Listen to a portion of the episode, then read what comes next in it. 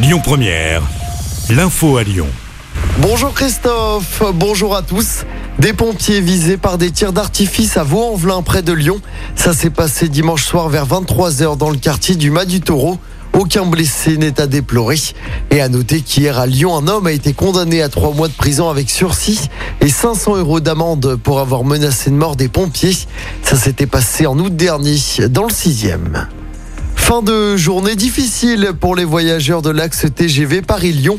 Les trains ont dû circuler au ralenti. En cause, un câble défectueux au-dessus des voies.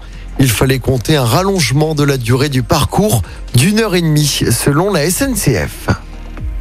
Une terrible découverte dans un appartement du sud de Lyon. Une petite fille de 7 ans a été laissée seule pendant plusieurs semaines.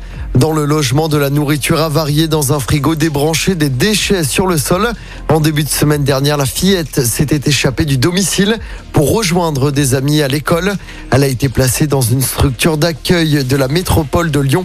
Selon le progrès, la mère de 26 ans et son compagnon de 23 ans devraient faire l'objet d'un accompagnement.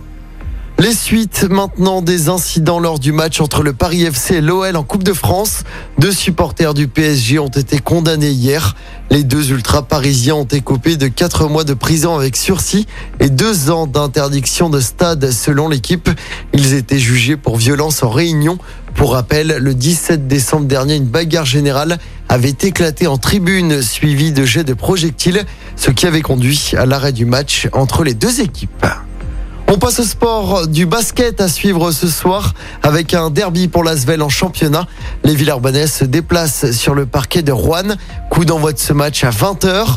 Et puis du football également à suivre ce soir avec les quarts de finale retour de la Ligue des Champions. Le Real Madrid de Benzema reçoit Chelsea. Dans le même temps, le Bayern Munich accueille Villarreal.